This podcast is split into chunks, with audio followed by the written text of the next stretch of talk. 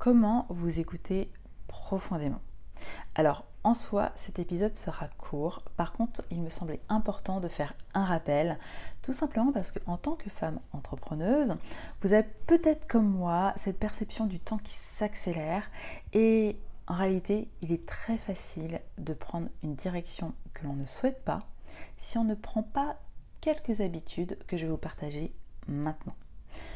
Et surtout, en tant que femme entrepreneuse, vous devez avoir une multitude de casquettes avec lesquelles vous jonglez. Et il est important que vous puissiez suivre ces trois étapes. Alors tout d'abord, la première étape, c'est de prendre des temps d'introspection régulièrement.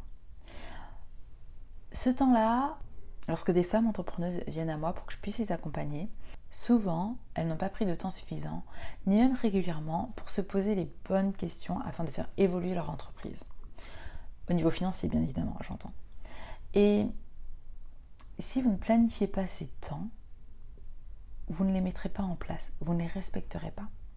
Donc si vous ne l'avez pas encore fait et si ce n'est pas une habitude qui est déjà ancrée chez vous, je vous inviterai tout simplement à poser dans votre agenda des temps où vous allez vous poser sur votre entreprise réellement et d'autres temps sur lesquels vous allez vous poser sur votre vie en vous posant différentes questions, notamment est-ce que la direction vous prenez au niveau de votre entreprise vous convient Quels sont les ajustements que vous pouvez faire? Qu'est-ce qui résonne le plus avec vous? Au niveau de votre vie, c'est vraiment de faire les différents domaines de votre vie pour que vous puissiez savoir si vous êtes suffisamment épanoui et quels sont les ajustements à mettre en place.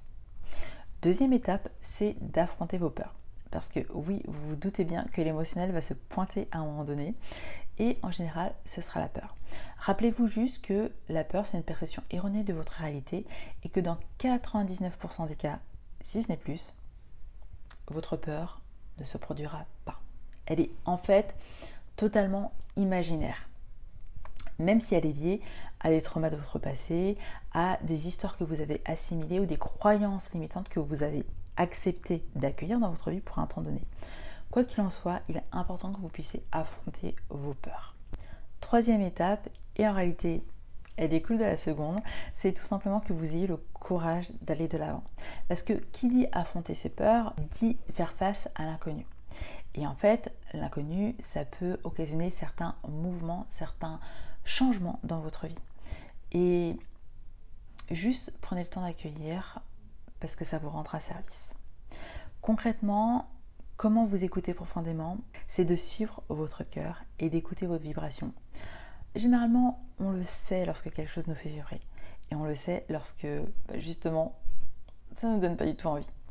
Donc il est important que vous puissiez vous écouter à tous les niveaux, y compris au niveau de votre entreprise. Rappelez-vous, même si en tant que femme entrepreneuse, on a eu plus de modèles masculins et que on a plus développé un leadership masculin, le leadership féminin est tout aussi puissant. Et cet accueil de nos ressentis nous permet de piloter notre entreprise de manière beaucoup plus pertinente et beaucoup plus puissante. Donc juste autorisez-vous. Je vous retrouve bientôt dans un prochain épisode.